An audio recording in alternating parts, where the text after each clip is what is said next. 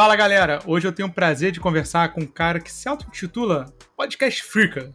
Sendo dono do Cosmódromo Studio, tem um grande conhecimento sobre podcast e como essa cultura vem crescendo no Brasil. Em suas mídias sociais você consegue encontrar diversos conselhos sobre edição, gravação de podcast, além de quais melhores equipamentos para você começar a gravar. Nesses últimos dias eu vi um comentário sobre meu microfone. E eu não sei se fiquei tão feliz com a minha compra assim, né? Mas vamos conversar um pouco sobre isso. Gabriel, muito prazer ter você aqui no nosso podcast. Ah, obrigado pelo, pelo convite, cara. É sempre um prazer é, poder participar do, do, podcast, já que a gente às vezes fica lá por trás, né? Só editando a conversa dos outros, às vezes é bom a gente aparecer também um pouquinho para falar. ah, cara, vai ser um ótimo prazer. Eu tenho certeza que a gente vai ter um grande aprendizado com você, né? É, cara, aqui na fábrica nós temos umas máquinas que eles elaboram umas perguntas especiais para os nossos convidados. Atualmente nós temos oito máquinas em produção e você poderia escolher pelo menos dois números de 1 a 8 para que a gente possa coletar as perguntas dessas máquinas e conversarmos durante o programa? Sim, eu quero o número 3 e o número 7. Tá, beleza, já marquei aqui.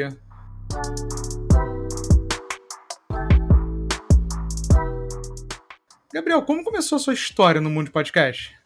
Bom, minha história no mundo de podcast, ela começou é, comigo pegando o ônibus e não tendo o que fazer dentro do ônibus, indo e voltando do trabalho lá nos anos de 2010. Eu sou natural do Rio de Janeiro, eu moro em, morava em Nova Iguaçu e trabalhava na Barra da Tijuca. Então era uns duas, três horas de ônibus diariamente que eu pegava para ir, duas, três horas para voltar. E como Antes gente... de BRT, qualquer facilidade que existe é, hoje em é, dia no Rio de Janeiro. Exatamente. Isso você chamou, você está muito eufemista e muito bonzinho chamando de facilidade o que a gente tem hoje. Mas, é, é, então eu, eu, eu morava, é, não é nem no centro de Nova Iguaçu, então eu tinha que pegar um ônibus é, da minha casa lá do bairro onde eu morava, em Miguel Couto, quase em Belfor Roxo, um ônibus até o centro de Nova Iguaçu, que demorava, sei lá, uns 30 minutos, 40 minutos, dependendo do horário, e depois mais um ônibus, esperar o ônibus até a Barra da Tijuca. E nesse, e nesse tempo eu não tinha o que fazer, não, não, não, não, não existia a possibilidade de nada, assim, porque eu não conseguia ler, porque eu passo mal quando eu leio em ônibus, e quando eu tô. É, eu não podia assistir filme, série, nem nada assim, porque sei lá, eu tava em pé no ônibus, então não dava para fazer nada disso. E a gente não tinha uma tecnologia tão boa assim para fazer esse tipo de coisa. E aí o que eu podia fazer era tentar dormir eh, escorado no meu braço e até que eu descobri o podcast. Eu não sei exatamente qual foi o primeiro podcast que eu ouvi na minha vida, como que, como que ele surgiu na minha vida, sim, mas com certeza foi um Nerdcast. Não tenho, não tenho a ideia de qual o primeiro podcast, qual o Nerdcast, assim, qual o primeiro que eu ouvi, mas é, desde então eu passei a ouvir e consumir vorazmente a mídia podcast alucinadamente, porque era o que me salvava das viagens de ida e de volta, principalmente quando pegava trânsito na Avenida Brasil, quando era sexta-feira, aquele horário de pico maravilhoso, e a gente não tinha o que fazer a não ser ficar esperando na Avenida Brasil lá, na linha vermelha. Então, foi mais ou menos assim que começou a minha história com podcasts, como um consumidor voraz de tudo que tinha da mídia naquele momento. É, eu conheço bem também porque minha avó era do Jardim do Esplanada, em Nova Iguaçu, né? Sim. Então eu fiz muito esse trajeto Meia, Jardim Esplanada, durante bastante tempo, então sei o ônibus, como que a gente pega, quando quebra, nossa, é, é, era missão. É engraçado você citar o Jovem Nerd, que também foi meu primeiro podcast, não lembro qual também, mas foi onde eu comecei a entrar nesse mundo podcast. E não tem como tirar o mérito dos caras no Brasil, né? Eles são um dos Sim. maiores propulsores dessa cultura podcast. Os caras estão há, acho que é 15 anos, talvez. Desde 2006, cara. Desde 2006. Desde 2006. Então, assim, é. os caras estão há muito tempo aí na luta, eles são referências, e até mundialmente os números sim. deles são altamente impactantes, né? Sim, sim, é... sim. Eles, para mim, são, a, acho que é a, o resumo do que é você fazer um bom trabalho por muito tempo e ser reconhecido pelo seu trabalho durante muito tempo, assim. É o que eu vejo como referência na área de podcasts. Todo, todas as coisas que eu vou fazer relacionada a, a podcast, eu eu miro no, no padrão Jovem Nerd de qualidade, digamos assim, para em relação à qualidade de áudio, em relação a trilhas, em relação à estética, né, plástica do programa, eu acabo sempre é, não tem como me desvencilhar porque eu consumi muito na minha vida. Então eu acabo sendo é, eu acabo sempre trazendo eles para para referência, assim, para quando eu vou fazer alguma coisa, eu sempre penso neles como referência, principalmente de produção de conteúdo, consistência, principalmente consistência, assim, os caras de 2006 estão tá fazendo isso até hoje com a mesma vontade e tal, é muito é muito inspirador assim para quem está começando a fazer agora, quem começou há pouco tempo a fazer podcast, né? É, e eles reinventam dentro do próprio conteúdo deles, né? Eles começaram com o Jovem Nerd, depois eles foram fazendo quadros, né? O Nerdcast, Sim. o Nerdtech e o próprio Nerd, que é o grande, o grande lançamento deles, né, do ano passado, o Nerdcast RPG, né? Sim. Que é uma trilha totalmente pensada, que eles só eles dois não aceitam ajuda de ninguém na edição disso, que eles querem ter tudo cuidado e carinho na, naquela edição, né? Eu isso. acho que isso é um grande exemplo para todo mundo. Sim, exatamente. A direção final é sempre. A, a, acho que a direção criativa deles é, é, muito impecável, assim, em tudo que eles fazem. Assim, desde a época que eles começavam, eles lançaram alguns livros, que eles fizeram as coisas. Então sempre foi muito bem acabado, muito bem cuidado, sempre pensando no consumidor final, sempre pensando em como é, eles, como, é, como consumidores de, de, de coisas da, da, da mesma. É, da mesma área, assim, né, com, conteúdo dos nerds e tal, com o que eles gostariam de receber e como eles gostariam de. Assim, tudo que eu tenho, que eu comprei, assim, do, do, do Jovem Nerd, sempre foi muito bem acabado, muito bem cuidado, atendimento sempre bem, bem legal. Então, assim, eles prezam muito por excelência e não é à toa, estão até hoje aí sendo referência de podcast. Enquanto muita gente começa, existem picos, existem é, ondas, digamos assim, de podcast, eles estão lá, firmes e fortes, continuam toda sexta-feira, saem um Nerdcast falando sobre algum assunto do universo e tal. Eu acho muito legal.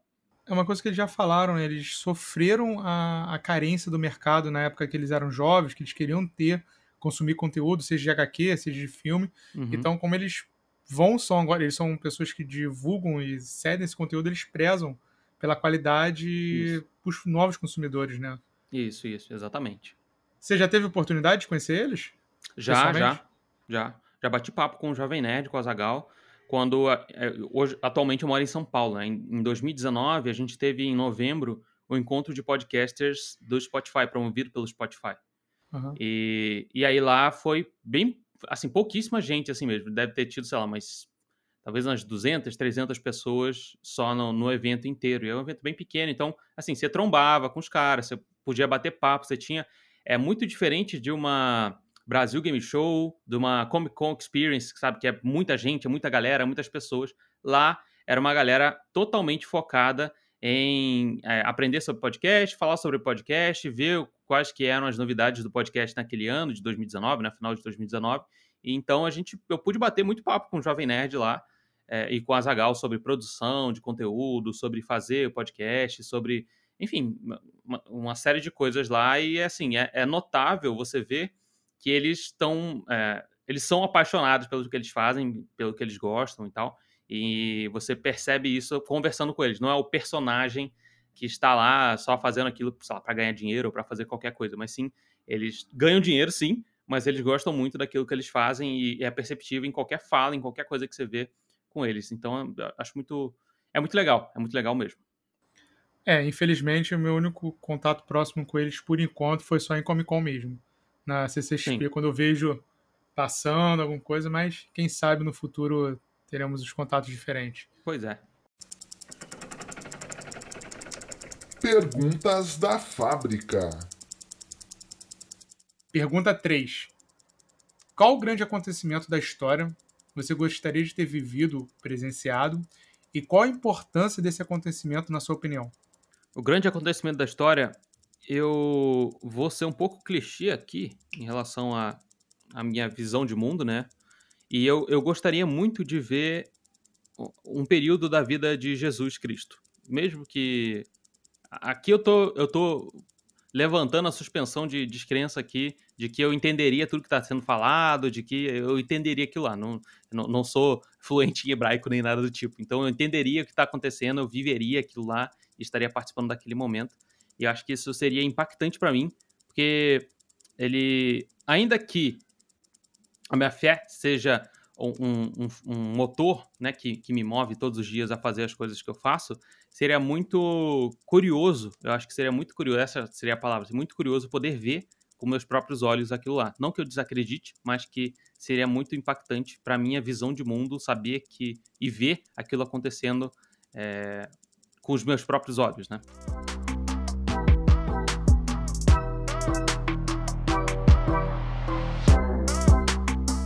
Você começou a trabalhar com podcast, né? É, ouvindo podcast, você provavelmente começou a se interessar por edição. Quando foi a, que você verificou que ali existe um negócio real? Você poderia fazer aquilo ser rentável, o hobby virar uhum. uma renda, virar um estilo de vida para você e você também criou a sua própria empresa. Como foi isso? É, eu acho que isso acabou sendo um pouco orgânico, assim, de certa forma orgânico. Como eu falei, eu consumia podcast desde 2010 e em 2000 e, e em 2015 a gente, eu quis fazer, sempre tem isso, né? Quem é o, o cara que começa a ouvir podcast, ele quer começar a fazer o dele próprio. Então, como a gente tinha essa referência do, do Jovem Nerd, eu comecei a fazer. Você juntava com os amigos, falava das coisas que você achava interessante e tudo mais. Então, eu comecei a, a, a pensar em fazer isso lá para os idos de 2000, 2015, assim, fazer mais consistentemente. Em 2000 e 2013, em 2013, 2014, mais ou menos, é, ah, sim, um, um, pequeno parênteses. Eu também tinha encontrado o Jovem Nerd Azagal no UPix 2012, que foi no Rio de Janeiro. Eu encontrei com eles e também era um evento bem menorzinho, com pouquíssima gente, e a gente também conseguiu interagir um pouco lá. Mas fecha parênteses.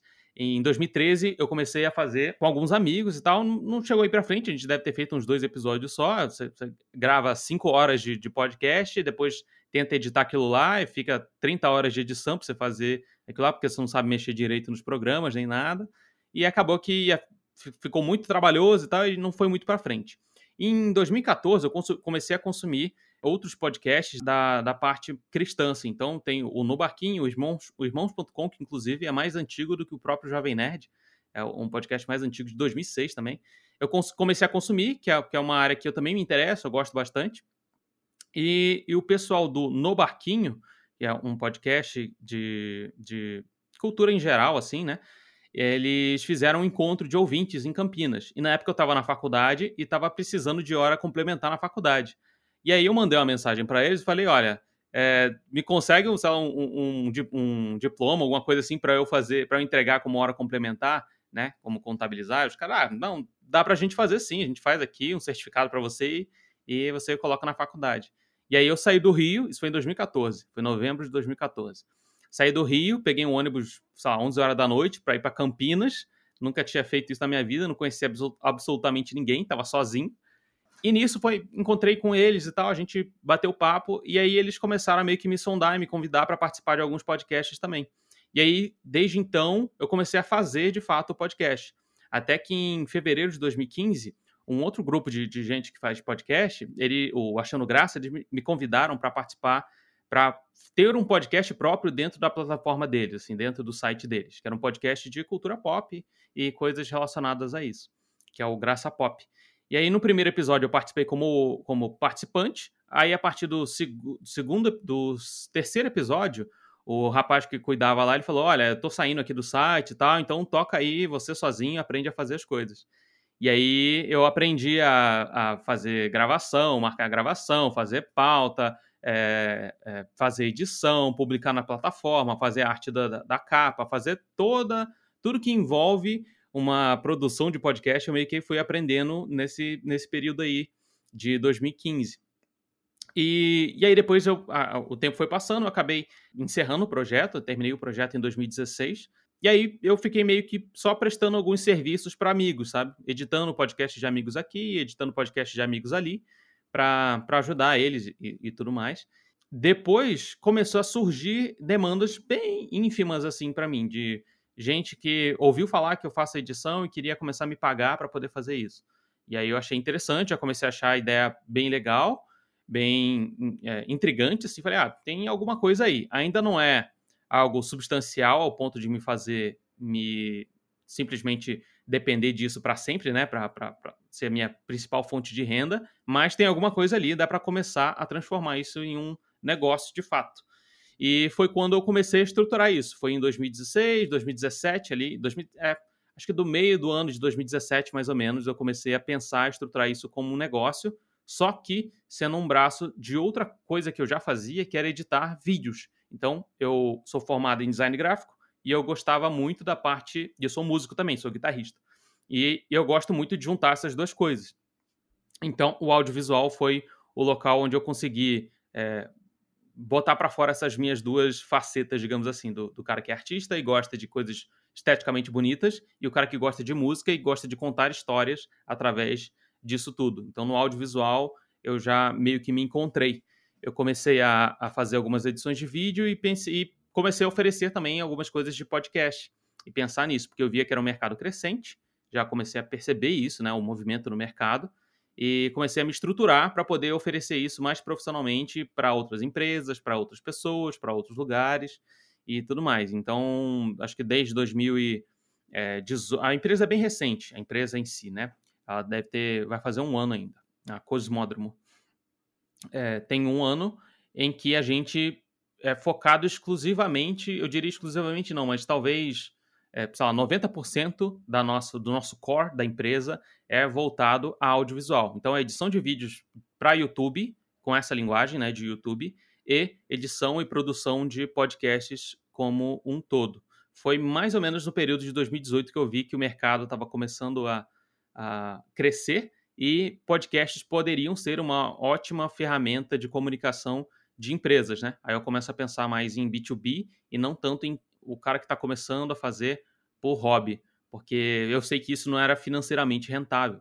Ninguém tem grana suficiente fazendo uma coisa por hobby para poder pagar algo que seja legal para que eu possa sobreviver só dessa parte de edição. Ou eu teria que pegar 45 podcasts para poder editar em um mês e ter uma renda ok, ou eu, eu, eu miraria em empresas que quisessem profissionalizar isso. Então, eu começo a unificar, de, talvez, essa parte estratégica de marketing, audiovisual e podcast, tudo em uma coisa só para poder oferecer a solução meio que completa, assim, para quando alguém vem me procurar para isso. Você falando sobre mirar empresas, podcasters podem virar empresas também? Eles podem já chegar no nível de patamar que eles se importam com uma empresa? Por exemplo, entre teu portfólio, um dos seus grandes clientes que está mais expressivo hoje na mídia é o Flow. Sim. Então, eles chegaram nesse. Pode, pode dizer que eles chegaram nesse patamar do podcast ser autossustentável, como se fosse uma empresa para contratar serviços tão especializados quanto? É, sim, eu acredito que sim. Só que é, o podcast ele é uma mídia que ela demanda um tempo de maturação. Mesmo para quem está começando agora, demanda um tempinho de maturação. A gente está falando no início do Jovem Nerd, que é desde 2006 e tudo mais. Então é um tempo de maturidade do mercado que eu acho que agora está um pouco mais estreito. Então você tem mais gente, é, mais pessoas olhando para podcasts e vendo nele uma possibilidade, mas eu ainda não vejo ele forte o suficiente para que, por exemplo, a pessoa que eu possa simplesmente te vender e falar que em três meses você vai se autossustentar com o seu podcast aí e tudo mais. Então ela é uma mídia um pouquinho demorada no sentido de você fazer começar a gerar algum tipo de renda para ela, né? Mas o que eu geralmente indico e, e, e falo para as pessoas fazerem é se já começar desde o início a pensar como empresa, o seu próprio podcast ser pensado como uma empresa por conta própria, assim, por, por ela mesma. E não, por mais que seja um hobby, que você goste de fazer isso, e tá tudo bem, não tem problema nenhum você fazer o seu podcast por um hobby, não, não tem nada de errado nisso.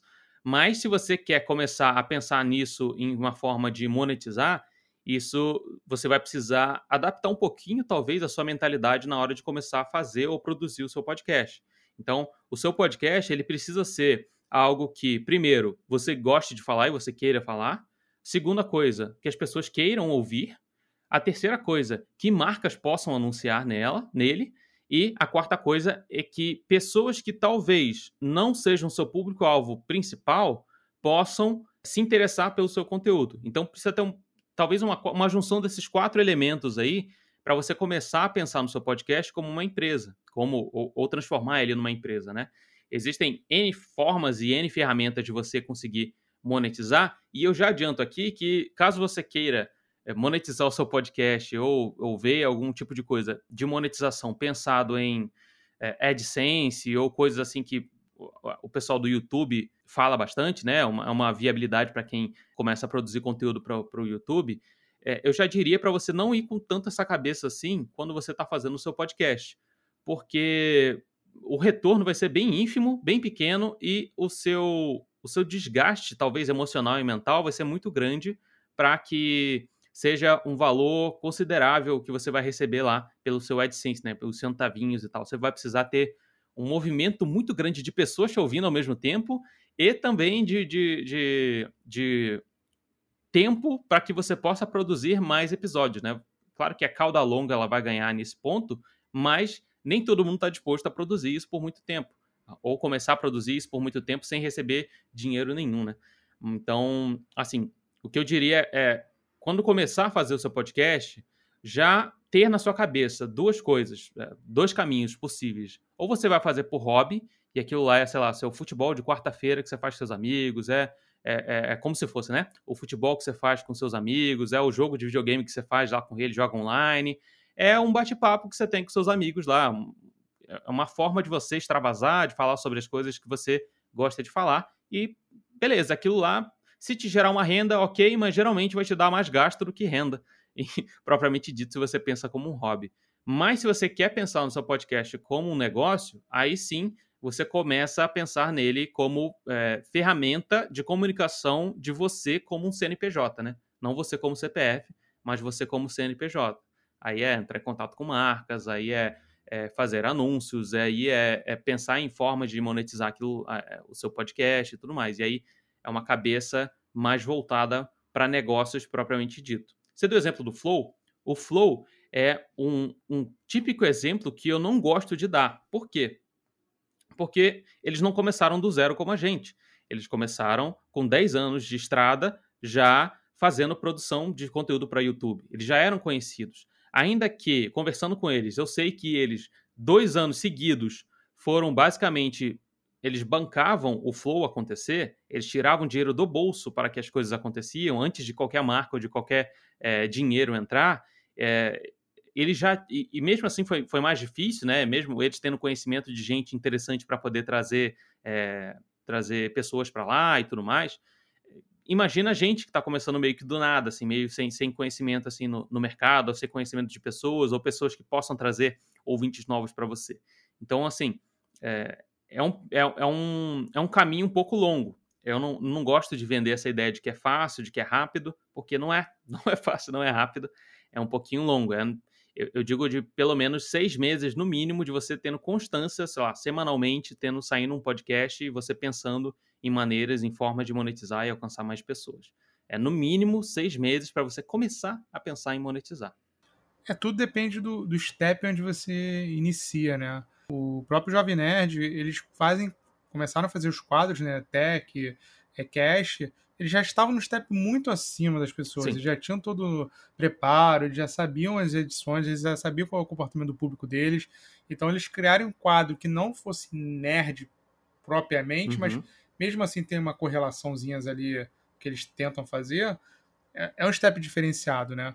E o Flow foi exatamente o que você fez isso. Eles tinham já o conhecimento e eles tinham a grana. Sim. Eles só não tinham, vamos dizer assim, a chancela, a validação naquele meio. Isso.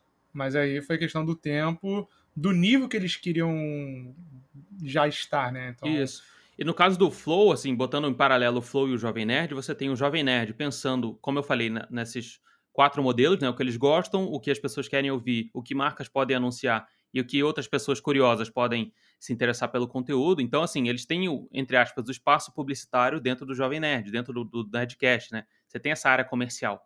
Então eles pensam nisso de fato como um negócio. No caso do Flow, é um pensamento um pouco diferente porque eles pensam, eles querem de fato serem independentes. Então, assim, cara, eu vou abrir minha loja própria, eu vou fazer minhas coisas por conta própria, eu vou ter meus próprios programas aqui dentro, eu não vou é, chancelar ou não vou chamar pessoas de fora para poder fazer um programa e eu ser esse guarda-chuva, entre aspas, para que outras pessoas possam receber. Eu, eu mesmo vou criar o meu próprio programa, né? Eu mesmo vou criar o meu tipo de, de monetização que eu quero. Então, eles partiram para um outro caminho que tem esse espaço publicitário também, mas ele é um pouquinho mais reduzido, eu diria, e talvez um pouco até menos comercial do que o próprio Jovem Nerd nesse ponto. Então, existem esses dois caminhos. O que eu acho é o que o caminho do Flow é um pouquinho mais árduo se você está começando que nem a gente, assim, meio que do nada. Então, pensar, acho que de uma forma do Jovem Nerd, de, de trazer possíveis, prováveis anunciantes que tenham um fit tanto com você, quanto com o seu ouvinte, quanto com a marca, tem que ser bom para todo mundo, né? Então, pensar nisso, eu acho que é mais, talvez mais rentável e mais viável a, a médio e longo prazo do que talvez ser independente, né? Então, assim, é um, são dois caminhos, você pode seguir o que você acha melhor para você nesse momento. Ah, você quer ser independente? Então, beleza, toca o barco, vai fazer é, financiamento coletivo de, de, de, pessoas que vão pagar para você ter o seu podcast no ar aí e tal. Você conta com a força dos seus ouvintes, né? Ou você vai ser um cara que vai ter alguns podcasts que são patrocinados. Aí vai da sua, vai do que você quer fazer, de fato. É, a questão do Flow que dá mais liberdade para eles convidarem que eles bem entenderem, né? O Sim. Flow já convidou o CEO da Level Up Game, que para mim foi um dos melhores episódios que eu pude assistir, eu achei sensacional. A comediante, a Isso. lutadores, então eles têm uma gama de Sim. pessoas, não é restrito aquele universo, né? São escolhas. Isso, né? exatamente, são escolhas, são de fato escolhas.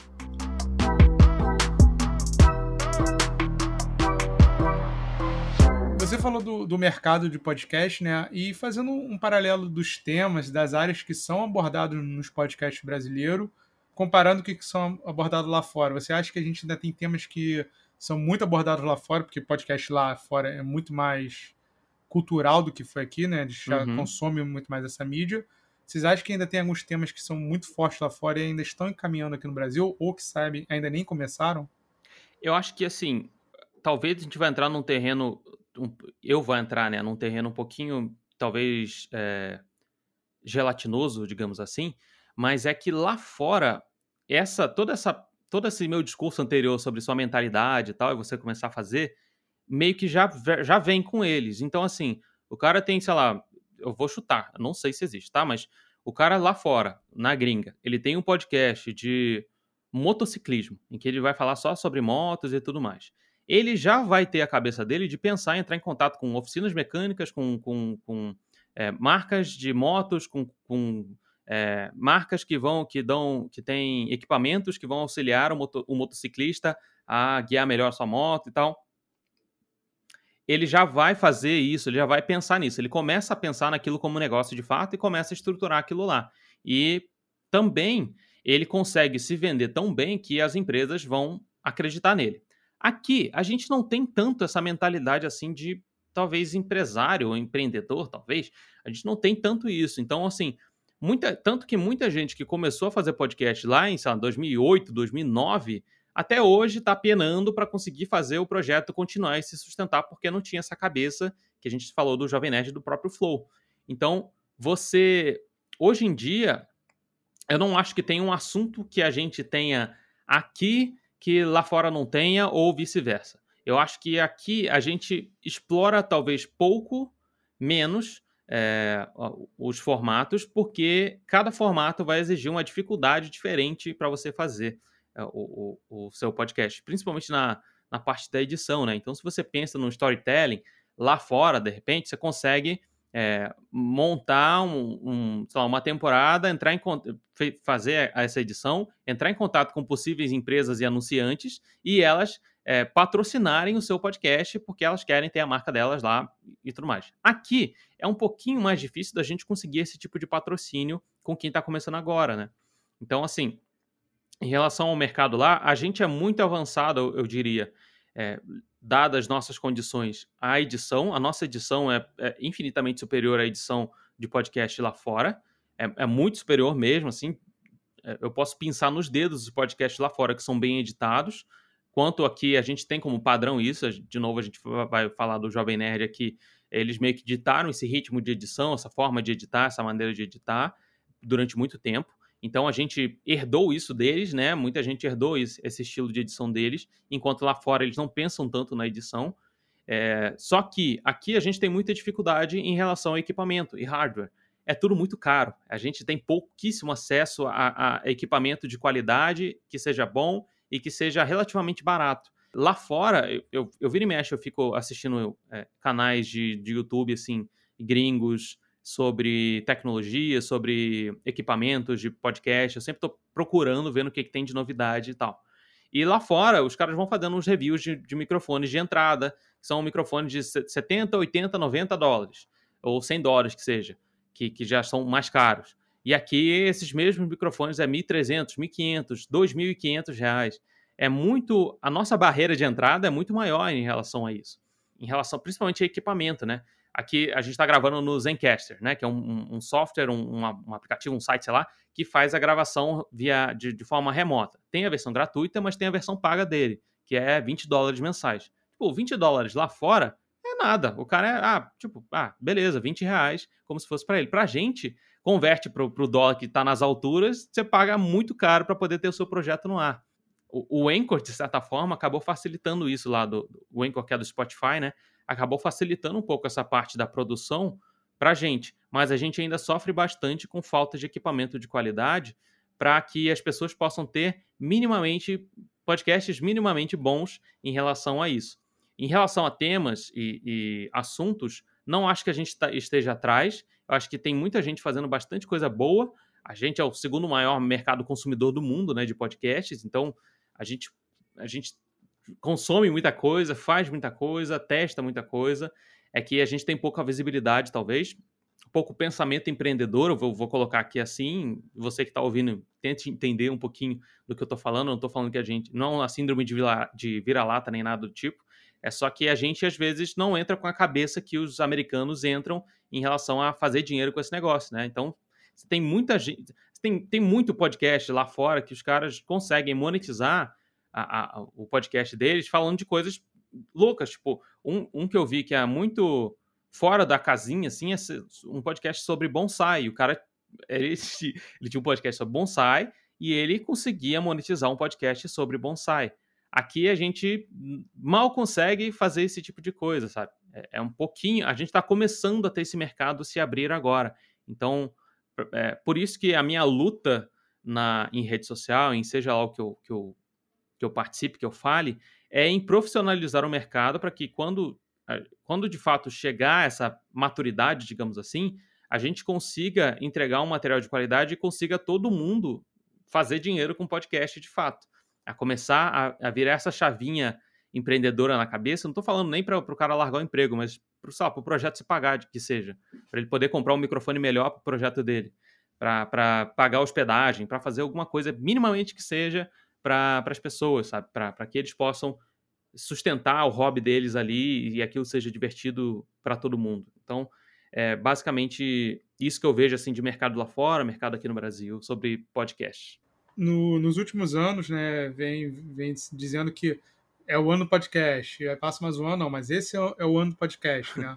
Só que, assim, eu acredito que uma das grandes viradas de chave que ajudou a popularizar o, podcast foi a entrada do Spotify uhum. firme, botando canais, fazendo anúncios na própria plataforma deles, né? Você consegue ver assim qual, qual, a, qual a diferença que fez com o mercado a entrada do Spotify e se teria outras empresas que poderiam também ser tão benéficas para esse mercado?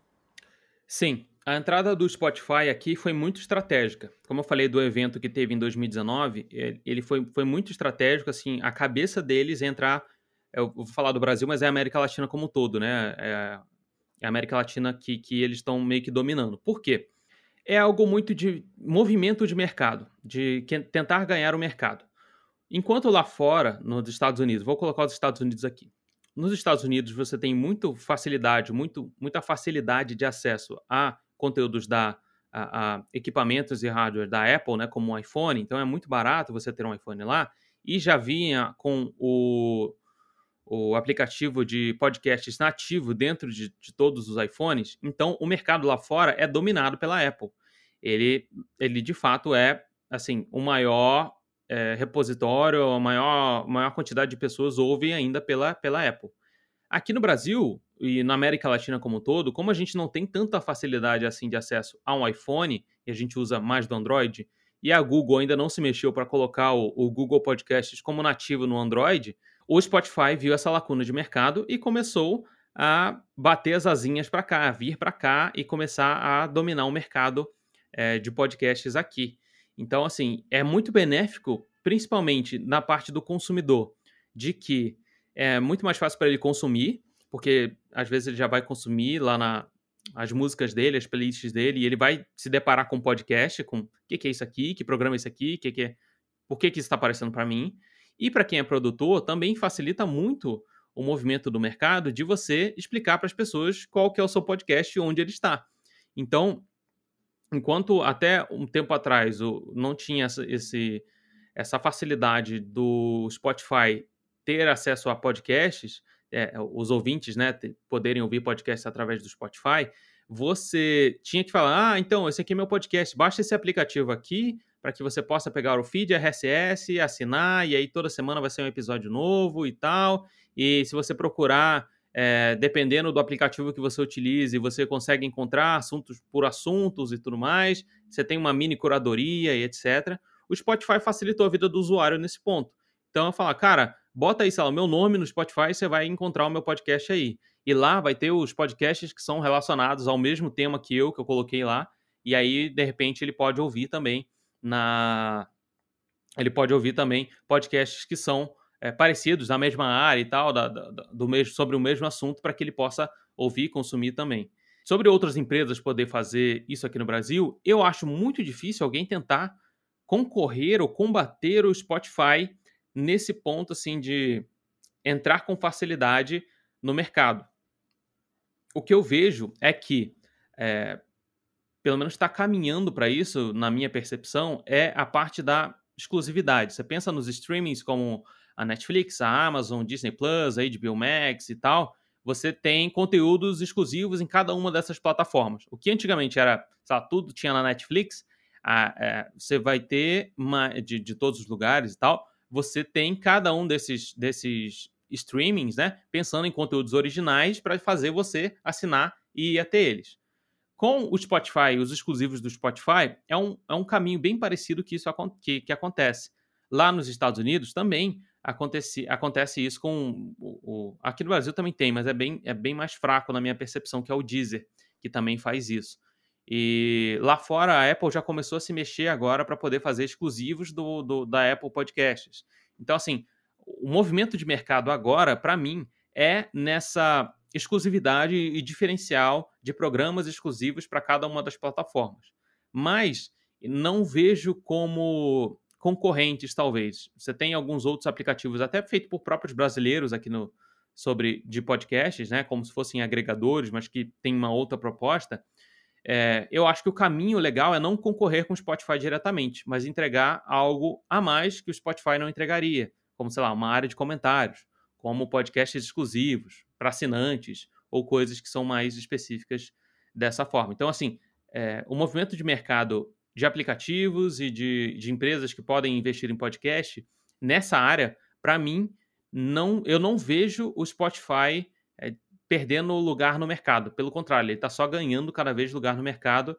Então, para quem está pensando em criar algum aplicativo, alguma coisa que vai concorrer diretamente com o Spotify, eu diria para você apostar mais em conteúdos exclusivos. Então, é talvez, enfim, pensar em como você pode é, fazer com que o produtor de podcast possa querer fazer um podcast exclusivo para a sua plataforma, mas sem tirar o dele do Spotify e das outras plataformas também.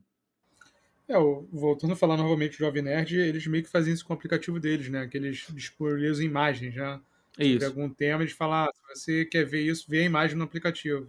Isso, isso, isso. É, a imagem e o, de certa forma, um, um sai antes no aplicativo, né? Então, sei lá, na, na meia-noite de sexta-feira, sai lá no aplicativo do Jovem Nerd para você ouvir. Mas das 10 horas da manhã está disponível para todo mundo.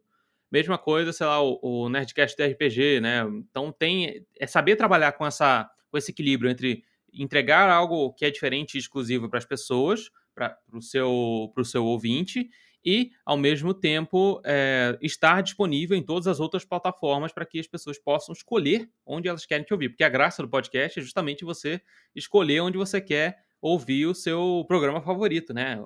A graça do feed, na verdade, é essa: é a liberdade que você tem de fazer download, botar no MP3 player aí, ouvir, gravar, é, é, queimar um CD aí, botar no seu carro, é, é, você ter essa, essa liberdade. Essa, como eu falei, da exclusividade das, dos streamings e tal, e fazer programas exclusivos para chamar usuários novos para cada um deles, eu vejo que isso vai começar a perder um pouquinho, mas eu não gostaria que isso acontecesse. Perguntas da fábrica. Pergunta 7. Se a felicidade fosse a moeda nacional, que tipo de trabalho o tornaria rico? Cara, essa. De novo, eu vou soar clichê, mas eu, eu gosto muito do que eu faço. Eu gosto muito mesmo assim do que eu faço. Em relação à minha produção, as, as, as próprias. meu próprio trabalho e tudo mais.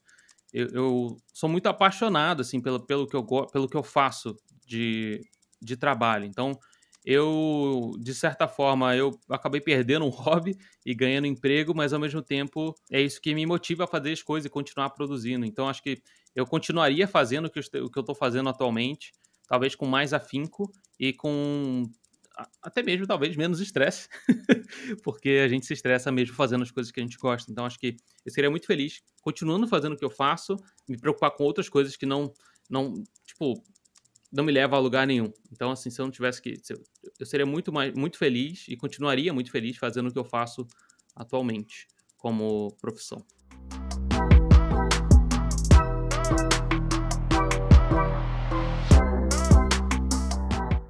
Você falou sobre as coisas que até avançaram tecnologicamente, né? A própria qualidade da internet, a qualidade dos aparelhos, né? Começaram a permitir que essa cultura fosse divulgada mais, mais rapidamente. E, claro, o próprio empresas como o Spotify dando a chancela ajudou, né? Para um próximo divisor de água, você acredita que existe o mais importante seria um novo avanço tecnológico, algo bem impactante, de alguma forma que conseguisse é, evoluir nessa questão da divulgação do conteúdo, ou continuar com a evolução contínua no, ref, no refino dos conteúdos produzidos é mais impactante para esse setor? Uh, eu acredito que não tem. Não, não é que não tem, mas eu, eu acho muito difícil. A gente chegou num ponto em que você pensar numa grande disrupção de tecnologia que vai impactar esse mercado, eu acho muito difícil isso acontecer, pelo menos na minha visão aqui. Não sou não sou um, um cara de, de, tecnologia nem nada, mas eu, eu, sou muito entusiasta. Eu não vejo uma grande disrupção do mercado e tal, em um movimento muito grande que vai inovar e vai transformar de vez o podcast. Mas eu vejo como pequenas, acho que aquele, aquele 0,01% de, a mais que você pode entregar, sabe? Existe um, um limiar ali, existe uma, um limite onde você chega uma hora que você bate no teto em relação à produção do seu podcast. Você não tem mais para onde andar no sentido de inovar. Você não tem como mais, sei lá, melhorar o seu microfone, melhorar o seu áudio, melhorar porque você já está com, sei lá, o melhor de tudo. Digamos que você tem o melhor de tudo. Não tem muito para onde você correr, a não ser produzir conteúdos que sejam diferentes. E aí entram a, a, talvez a variação do tipo de conteúdo, né? Eu acho que podcasts de storytelling têm um poder de engajamento muito grande. Então, de repente, algum, algum um podcast de bate-papo, de entrevistas, pode investir, é, como, de novo, vamos, vamos, vai ser um podcast de rasgação de seda para o Jovem Nerd, mas pensar no, no próprio Nerdcast de RPG e nas outras histórias que eles fizeram. Um tempo atrás, uns anos atrás, o, o Ultra Geek fez um como se fosse um jogo, tipo um telejogo, é, a partir de podcast. Então você ouvia a história e você ouvia, escolhia qual era o próximo capítulo que você queria é, ouvir a partir de uma ação do, do personagem. Então, assim, terminava com o personagem, precisava fazer uma escolha, A ou B. E aí, no o próximo episódio do feed era é, se, se escolheu A, então você ouve esse áudio. Se escolheu B, então ouve esse áudio. Então o cara ele ouvia, ele montava a história a partir do que ele achava mais interessante. Isso é uma coisa que eu vi pouquíssima gente fazer, até porque deve dar um trabalho desgraçado para fazer, principalmente em relação a roteiro mas não, não acho que uma grande disrupção do mercado vai acontecer nos próximos anos. Não tem. Eu não, não vejo uma possibilidade de alguém criar, sei lá, um microfone que seja perfeito, é, mais perfeito possível ainda, mais do que a gente já tem hoje. Vão, vão existir pequenas e pequenas e pequenas melhorias, bem, bem de leve, assim, vai ser uma diferença muito pequenininha do anterior, que vai fazer uma diferença de fato, mas eu acho que o conteúdo de quem está produzindo podcast vai ser o diferencial da de quem está fazendo e tanto de quem está ouvindo, porque existe esse movimento de produção de podcast que é muito é muito curioso assim. Então, quando o Jovem Nerd e o pessoal lá, da primeira era lá começou a fazer podcasts eles, e eles importaram da rádio AM o estilo, a forma de fazer e tudo mais, todo mundo que se inspirava neles para começar a fazer um podcast fazia nos mesmos moldes. Então, podcast era fazer isso, falar sobre coisas nerds é, com o seu grupo de amigos durante uma hora e meia, com uma edição bem carregada, com músicas que vão imergir você, que vão te imergir naquele, naquele assunto que está sendo falado e tal, e todo mundo é muito apaixonado pelo que faz, beleza? Em 2015 teve um, um boom do Não Ovo, lá do Não Salve, e ele, ele foi um cara que inovou bastante assim na, na área de, de podcast, porque ele gosta de testar coisas legais, e eu acho muito legal. E, e aí todos os podcasts passaram a ser é, podcasts de humor, com uma tirada engraçada, com é, participante fazendo piada, com, com essa pegada mais humorística, assim. E agora você tem esse movimento do Flow e o videocast, que é uma coisa que muita gente começou a produzir, começou a fazer. Então, é, é um outro movimento de mercado que logo, logo ele vai saturar. Então, assim, quem começar, quem está ouvindo isso no, na data de lançamento e quiser começar a fazer um podcast igual o Flow, você vai ter outros 60, 70, 80 outros podcasts que vão ser iguais, iguais a você, que estão sendo criados no mesmo dia, no mesmo formato, na mesma, da, da, da mesma maneira e tudo mais. O que eu acredito que vai te ajudar, para você que quer produzir, você que quer começar, é você começar a unificar, talvez, esses formatos. Então, você vai ter um pouco da edição muito bem acabada do Jovem Nerd. Você vai ter uma preocupação com a técnica muito boa, tá? De, de, uma condução de conversa legal, de uma pauta que é bem elaborada, que é bem pensada, que é bem conduzida. Você vai ter uma qualidade na interação entre os participantes da mesa, que é o que o Não Ovo tinha lá quando, quando eles gravavam. Então, era um puxando o, o, um levantando a bola para o outro cortar. Um, é, é, uma interação muito legal entre eles, né? Entre aquela bancada. E ao mesmo tempo você tem essa interatividade com o público diretamente, que é o que o Flow faz no ao vivo. Só que, para quem vai começar agora, começar ao vivo é muito difícil. Você tem muitas variáveis para você prestar atenção, tem muitas coisas que você precisa fazer ao mesmo tempo para que a conversa funcione legal. Então, assim, eu diria para que você começasse a pensar em pequenas inovações ou junções ou aglutinações de formatos diferentes dentro do seu programa, dentro do seu podcast. Então você vai botar uma conversa, por exemplo, que você teve, você pode fazer um storytelling de 10, 15 minutinhos antes, contando um pouco da, da história que levou você a começar a conversar sobre aquele assunto. E isso pode ser uma coisa que vai chamar a atenção das pessoas, porque é um formato, entre aspas, diferente você pode começar a pensar em, ao invés de fazer o, o, o, programa ao vivo, transmitir ao vivo nas plataformas, você pode fazer pensado num, talvez, num, lá, um programa de TV. Estou pensando com a boca aqui, mas você pode fazer nos formatos de programa de TV, com, com uma bem acabadinho, bem, bem direitinho, com uma edição legal, com uma identidade visual, com, com essas coisas que vão dando um valor a mais para isso. Então, assim, a inovação vai ser na parte de conteúdo e na personalidade. Quanto mais personificado for a produção do podcast que você está fazendo, quanto mais opinião você der, ainda que seja lá, polêmica, claro que eu estou excluindo opiniões que são idiotas, mas opiniões que sejam suas opiniões de fato, sem passar pano, sem nada, você vai conseguir atrair pessoas que pensam igual a você e com certeza os haters também vão aparecer aí. É sempre bom lidar com o hater. O hater, o hater ajuda também o movimento, né? Ajuda, ajuda demais.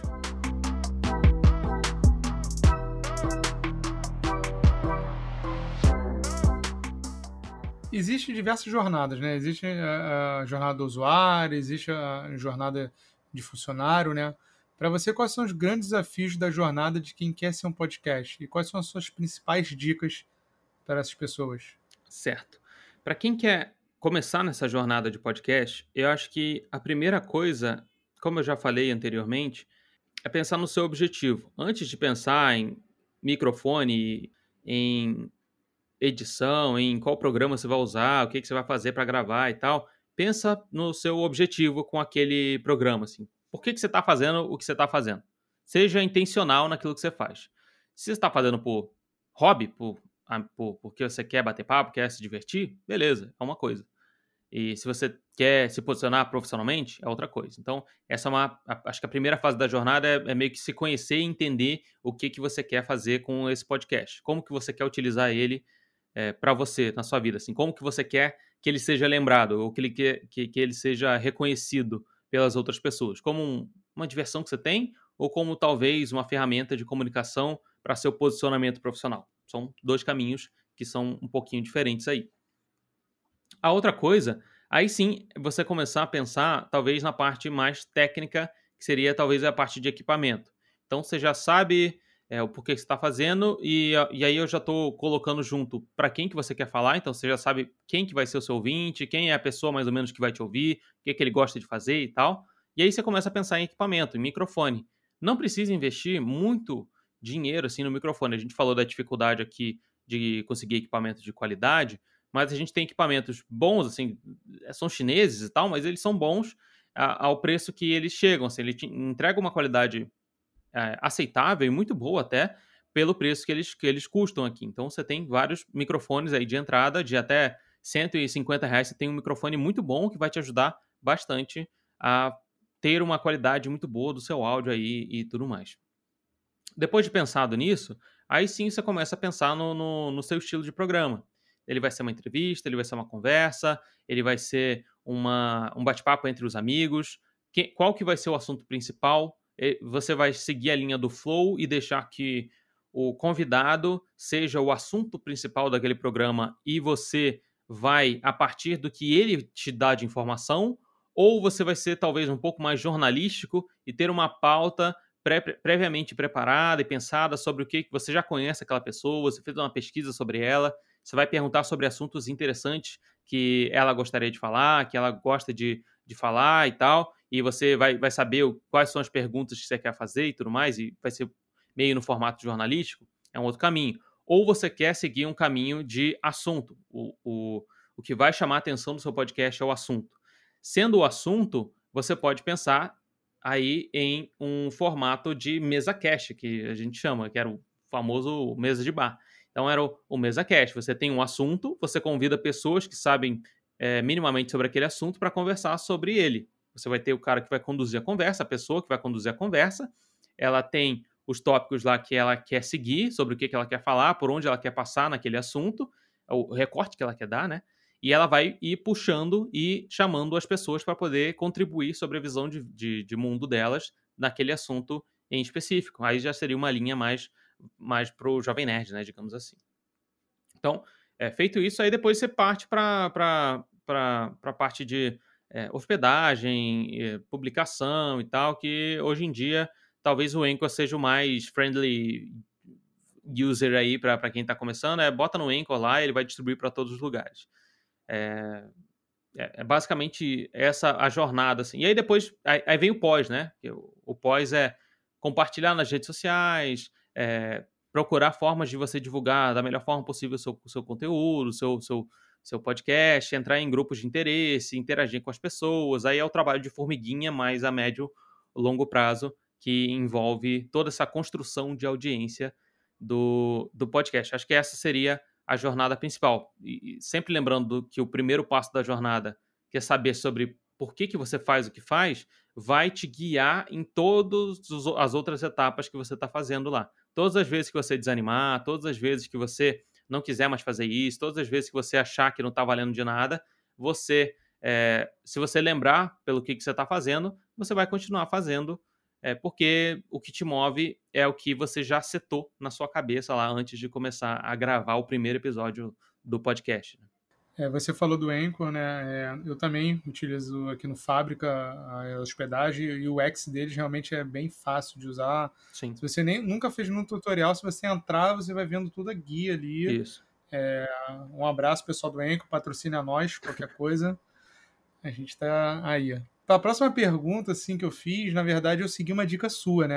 É, por sinal, falar em dica, quem acompanha seus stories vai saber exatamente o dia que fomos que gravamos, porque você falou sobre os quatro pontos hoje no seu stories, né? Sim. Antes de entrar a gravação, eu vi um dos teus últimos stories foi sobre isso. Então, quem acompanha o Gabriel sabe exatamente o dia que a gente fez essa gravação. a próxima pergunta eu segui uma das tuas dicas de perguntar para o público, para a rede, né? Conversar, Uhum. conversar com as pessoas. Eu faço parte de alguns grupos de podcast né, no WhatsApp. Um dos grupos é o do, do Gustavo Passe. Sim. Por sinal, um abraço, Gustavo, que me per- me permitiu publicar lá coisas sobre você no grupo dele. Ele foi super eh, amigável, deu o maior Sim. estímulo. Além disso tudo, ele fez uma pergunta. Ele falou, cara, eu vou mandar uma pergunta pro, pro Gabs para ver o que, que é a opinião dele sobre o assunto. E ele queria saber eh, se você acha que o Clubhouse veio para ajudar o podcast, o fato de ser on demand ser do podcast para sempre e depois de gravar lá, quem perdeu pode correr pro podcast? Qual a sua opinião sobre o assunto? Bom, um abraço Gustavo. O Gustavo é um querido, gosto muito dele. Acho muito legal. A gente sempre. Eu, tô, tô, tô- tô devendo mais bate-papo com eles, que é, é sempre muito legal. Mas sobre o Clubhouse e, e tudo mais. É, e, sei lá, isso serve. Se você tá ouvindo isso aqui daqui a 20 anos, daqui a 15 anos, se tiver alguma rede social que seja em áudio aí, você vai conseguir fazer esse mesmo paralelo aí. É, o Clubhouse ele veio para agregar, eu acho que veio para agregar no sentido da experiência. Ele não é um concorrente direto do podcast. Por quê? A graça do podcast né, é, é o fato de você escolher onde você quer ouvir, que, que horário você quer ouvir, de que forma você quer ouvir. Então você tem essa liberdade na hora de consumir. É, em velocidade acelerada, enfim, você pode escolher a maneira que você quer ouvir o, o, o programa lá, base- baseado no- no, no assunto e tudo mais que te interessa. Dito isso, o Clubhouse é uma rede que ela depende exclusivamente de você estar lá dentro dela e dentro de uma sala. Então, assim, ela tem muita, muita barreira, eu diria, para que você consiga cair em conversas legais. Eu acho que talvez no início poderia ter sido, é, pode ter sido mais interessante. Como eu sou usuário de Android, eu não sei como é que eu não sei como é que é, e ela é exclusivo para iOS. Então, é, você tem é, você tem algumas barreiras que são essas, assim, você precisa muito estar dentro da sala, ao vivo, numa sala muito boa, com pessoas muito boas, para talvez você tirar alguma coisa de interessante para você lá. Então, assim, ela, ela não é um concorrente direto, porque no podcast, como eu falei, você tem todo o poder de escolha na hora de é, consumir o seu conteúdo. Você sabe o assunto, você sabe quem está participando, você consegue é, parar e depois con- continuar consumindo depois. No Clubhouse é tudo ao vivo. Eu acredito que ela funciona muito mais como uma experiência. Por exemplo, você que é um podcaster e, e tem um, um grupo de assinantes aí do seu podcast, você pode utilizar o Clubhouse como forma de encontro com os seus ouvintes ali é, para conversar sobre o seu podcast uma vez por mês. Ou até mesmo você pode lançar o seu podcast, digamos que você lança o seu podcast na segunda-feira, e aí você, toda quarta-feira, você abre uma sala no Clubhouse para conversar sobre o último podcast que você é, lançou, o que, que as pessoas acharam, o que, que elas acharam legal, como elas viram aquilo lá.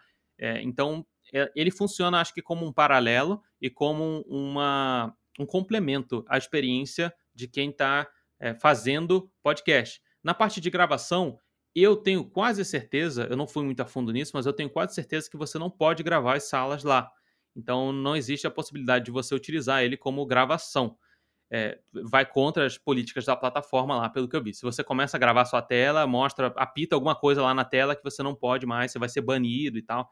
Enfim, não sei se isso tem previsão de mudar, pode ser que sim, mas ela não, não, não fornece essa possibilidade de você guardar para ouvir depois.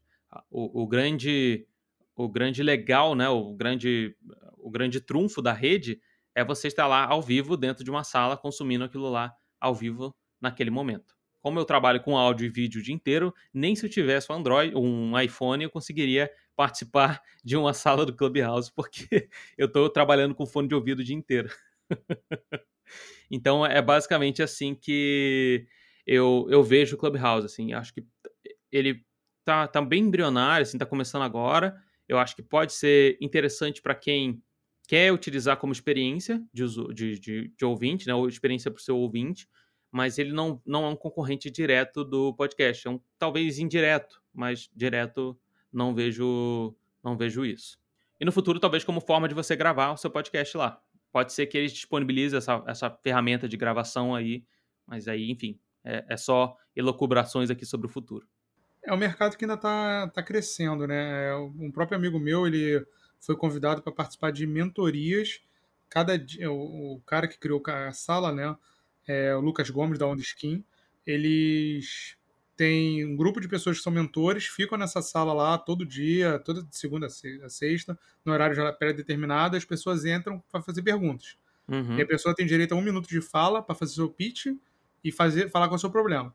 E eles, os mentores, vão absorver aquilo e em um minuto eles vão responder qual é o, qual é o, como sair daquele problema dele. Então é uma dinâmica Sim. que eles criaram. Eu acho bem interessante, né? Porque Sim, sim. torna a pessoa ficar lá frequentando. É, de fato, é, é, uma, é uma aplicação interessante porque você causa a, a previsibilidade do que, do que a pessoa vai encontrar lá. Então, assim, ela não vai simplesmente abrir o Clubhouse e aleatoriamente clicar numa sala e talvez tenha uma conversa legal. Ela já sabe que ela tem que entrar naquela sala, no horário tal, sobre o que, que vai ter aquilo lá. O, que, o diferencial, a grande imprevisibilidade desses encontros vai ser, de fato, as perguntas e as respostas que, que as pessoas vão dar, né? E é, é esse fator humano aí que acaba, acho que talvez atraindo novas pessoas. E eu acho que é um caminho interessante, é uma coisa bem legal, dá para dá ser utilizado sim.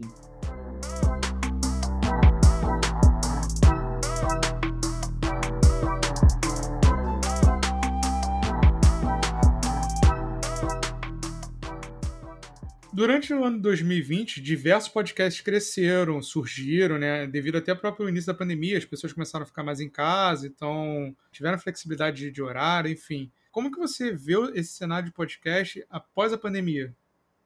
Após a pandemia, a gente vai ter um declínio de pessoas produzindo podcast. Quem começou a produzir porque, sei lá, não tinha nada para fazer no período de pandemia tinha que ficar em casa, ele, se ele se ele produz, talvez assim, vai, vai cair o número de pessoas que fazem podcast e também o número de, de, de episódios por podcast. Então, se o cara fazia três vezes na semana, ele não vai conseguir manter esse ritmo, talvez, dependendo da, de como está a produção dele, quando ele voltar a sair para trabalhar e pegar o ônibus, transporte público, metrô, etc, etc, etc. Talvez ele vai chegar mais cansado do que só fazendo aquilo no home office dele lá que ele conseguiria fazer. Então, você vai ter um, um quando começou a pandemia, a gente teve um declínio muito grande em ouvintes, né? Você teve poucas pessoas ouvindo podcast porque estava todo mundo em casa e boa parte das pessoas que ouvem o podcast ouviam se deslocando para o trabalho, para a faculdade, indo para academia, ou saindo de casa, fazendo coisas fora do, do, da casa, né? Como as pessoas passaram a ficar em casa e trabalhar mais de casa, né? Então, ao invés do, digamos que a pessoa ela levante, sei lá, seis e meia da manhã para poder sair para ir para o trabalho, que é nove horas. Então ela levanta às seis e meia e toma café, sei lá, faz o que tem que fazer. E, e aí sai de casa, pega o transporte público, chega no trabalho dela lá, oito e meia para nove horas para poder trabalhar. Então nesse período aí ela tinha esse tempo para poder consumir podcast. Como ela estava trabalhando de home office, então ao invés de acordar às seis e meia, ela acordava oito e meia. Se, o trabalho dela é nove horas, ela acorda sei lá, 8 horas, vamos botar aqui, 8 horas. Aí, sei lá, toma um banho, é, faz um ou nem isso, faz um café e tal, senta no computador e começa a trabalhar. Então, você perdeu esse período que a pessoa estava ouvindo podcast. E, por outro lado, ela começou a produzir porque à noite ela não tinha nada para fazer. Então, ela não, não podia mais sair para beber, para fazer ter um momento de diversão com os amigos, então ela começou a fazer, a produzir coisas e tudo mais. Tanto que a gente teve um boom de pessoas fazendo live no Instagram no, no, no início da pandemia. Todo, todo dia, sei lá, 7 horas da noite, 8 horas da noite, era o horário de pico das lives, de todo mundo abrindo live no Instagram sem ter o que fazer. E hoje em dia você já viu que não tem mais tanto isso, né? Em 2021, hoje, não tem mais tanta gente fazendo live assim todos os dias lá no, nas redes sociais, porque acaba cansando, né? Acaba sendo um pouco mais difícil. Com podcasts vai ser muito parecido. Muita gente que começou a fazer podcast nesse período não vai conseguir manter o ritmo de produção. Então, ela ou vai reduzir esse, esse, essa produção dela, ou ela vai enxugar essa produção dela. Então, se ela tinha três horas de programa e, e editava esses, essas três horas, quatro horas de programa que seja, agora ela vai fazer uma hora e, de repente, com pouquíssima edição ou sem edição nenhuma. Então, vai, vai começar a equilibrar de novo, digamos assim, o mercado e você vai voltar a ter muito mais consumidores desse formato do que é, produtores de conteúdo de fato. E muito provavelmente a gente vai voltar a ter muito. A gente vai voltar a ter é, podcasts sendo feitos somente em áudio. Como eu falei do videocast, todo mundo estava fazendo em vídeo. Como o vídeo exige mais um comprometimento de quem está consumindo aquilo lá do que o áudio, você tem que, necess... não necessariamente, mas é, é, bom que você esteja, sei lá, assistindo é, no seu celular a, a, a, ou no computador que seja aquilo que você está consumindo, o áudio ele te dá a possibilidade de você botar o fone de ouvido, o celular no bolso e pronto, você vai poder continuar consumindo aquela conversa sem problema nenhum. Então a gente vai voltar talvez a ter uma diminuição de pessoas produzindo podcasts para o YouTube em vídeo também, esse, voltando a se preocupar somente em produzir em áudio, ou, de novo, reduzir o, a produção desse tipo de conteúdo. Gabriel, muito obrigado pelo bate-papo. Acho que a gente conseguiu trocar bastante experiências. Antes de encerrar aqui, caso nossos ouvintes queiram conhecer um pouco mais sobre o trabalho, pegar algumas dicas, saber qual microfone comprar, qual não comprar, onde que eles conseguem essas informações? Quais são os seus principais canais, seu, da sua empresa? Vamos lá, cara, muito obrigado pela, pelo convite. Eu fico, eu, como eu falei, eu gosto muito de, de falar e tal, e às vezes eu tô do outro lado só, só produzindo, né? E, e às vezes editando, às vezes produzindo e fazendo podcast de outras pessoas. É sempre bom poder é sempre bom poder falar, botar para fora e conversar. Então, me desculpe aí você que está ouvindo, caso eu tenha falado muito, tenha te dado muita informação, falado muito rápido. Eu peço perdão por isso, mas é que esse é um assunto que eu me empolgo bastante. mas vamos lá. As pessoas podem me encontrar em todas as redes sociais. Eu tô como arroba Gabriel Tuller. Tuller, Tuller com dois L's e R no final. Então, Gabriel Tuller. Lá no Instagram, eu tô todos os dias abrindo caixinha de pergunta para as pessoas que querem tirar alguma dúvida sobre podcast. Vai lá, deixa sua pergunta, eu vou responder o, o que você tem de dúvida sobre podcast, sobre qualquer outra coisa. Outro dia me perguntaram sobre se eu gosto de Ben 10 e eu gosto. então, é, então assim, caso você queira aprender a fazer o seu próprio podcast, entra aí no site crieseupodcast.com.br. É o meu curso de produção de podcast, produção, criação de podcast. Então, em menos de uma semana, você já vai saber tudo o que você precisa saber para começar a produzir, a fazer o seu primeiro episódio, soltar o seu podcast aí para os lugares. Caso você queira me contratar para poder fazer o seu podcast, é só você entrar em cosmodromo.com.br ou então você vai no domínio maravilhoso que eu comprei, que é podcasts.com.br. Você acessa esse domínio e você vai chegar na minha empresa para caso você queira produzir o seu podcast. Então você tem duas formas de, é, de, de, entrar em contato comigo. Ou como prestador de serviço, e aí eu faço tudo o que você precisa para o seu podcast, te dou é, consultoria, faço a produção, faço a edição, faço a publicação nas plataformas e tudo mais. Ou você pode aprender a fazer o seu próprio podcast em criseupodcast.com.br. É só você acessar aí e é isso, vamos bater um papo. Só não pode perguntar de One Piece que você não viu ainda, né? Não vi. Eu lembro dessa pergunta, doeu meu coração. não vi, não vi, não vi. Tô ensaiando, tô ensaiando para ver One Piece desde, sei lá, desde, desde que eu morava no Rio, desde 2007, talvez, 2008, por aí. Todo, todo dia eu perguntava para algum amigo otaku, e aí, vale a pena mesmo? Ele, vale, cara, vai assistir, vai assistir. Eu nunca assisti. Não terminei Naruto até hoje, então. Aí é complicado. Galera, essa foi mais uma conversa que tivemos aqui no nosso chão de fábrica. Espero que tenha sido gratificante para todos. Não deixe de nos enviar comentários e feedback através do nosso Instagram, arroba Fábrica de Conversa. Caso queiram me procurar no LinkedIn, podem me adicionar. Basta procurar por Ricardo Pinto. Aguardo vocês. É isso, galera. Até a próxima. Tchau. Valeu!